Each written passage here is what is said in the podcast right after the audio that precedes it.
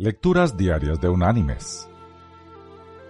La lectura de hoy es tomada del libro del profeta Isaías.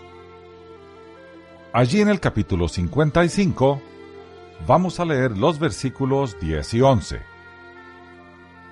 que dice, Porque como desciende de los cielos la lluvia y la nieve, y no vuelve allá, sino que riega la tierra, y la hace germinar y producir, y da semilla al que siembra y pan al que come, así será mi palabra que sale de mi boca. No volverá a mí vacía, sino que hará lo que yo quiero, y será prosperada en aquello para lo cual la envié. Y la reflexión de este día se llama Angola. El teólogo y defensor de la fe, Ravi Zacharias, cuenta la siguiente historia. La prisión de Angola se encuentra en la línea del Mississippi, 96 kilómetros al norte de la ciudad de Baton Rouge, en el estado de Luisiana, en los Estados Unidos. Comprende 7 hectáreas y cubre alrededor de 56 kilómetros cuadrados. Es más grande que la isla de Manhattan. La población de prisioneros es de alrededor de 5.300, 85% de los cuales están allí con condenas de cadena perpetua sin posibilidad de libertad condicional. Ellos no verán la libertad en lo que les resta de vida. Entre ellos, cerca de 45 están en el corredor de la muerte, esperando ser ejecutados. Escaparse es virtualmente imposible. La prisión cuenta con una cantidad importante de perros, algunos de ellos parte lobo, parte perro, con un sentido del olfato exagerado. Ellos son usados para encontrar presos fugados y solo Dios sabe lo que le pasa al prisionero si un perro de estos lo encuentra. Hasta hace algunos años, Angola era conocida como la prisión más sangrienta de los Estados Unidos. Manchas de sangre eran comunes en el suelo y las paredes de la prisión.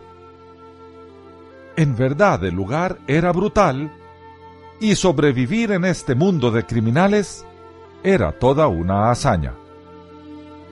Era un lugar donde el crimen tenía la puerta abierta y la esperanza la tenía cerrada.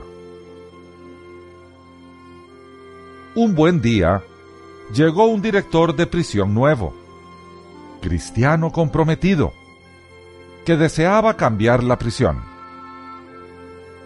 Angola hoy es un lugar donde se canta sublime gracia, y los prisioneros se ayudan a sobrellevar su pena. ¿Cómo se logró semejante cambio?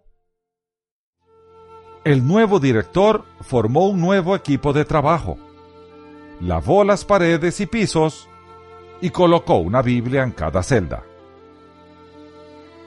Ahora en las paredes de las celdas se ven versículos bíblicos en lugar de manchas de sangre. La palabra viva de Dios hizo el cambio. Hoy en día, Angola es una de las prisiones más seguras del país. Escuchar a los prisioneros hoy deja un sentido de sobrecogimiento sobre cómo Dios ha cambiado sus corazones. Cuando se le ofreció a uno de ellos si deseaba que alguien orara por él, afirmó,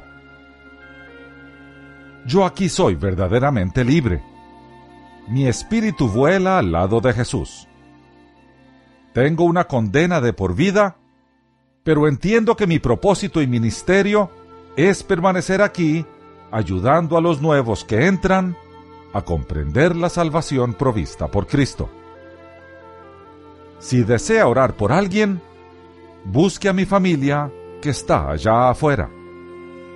ellos verdaderamente son prisioneros de su propia vida y del mundo en que viven.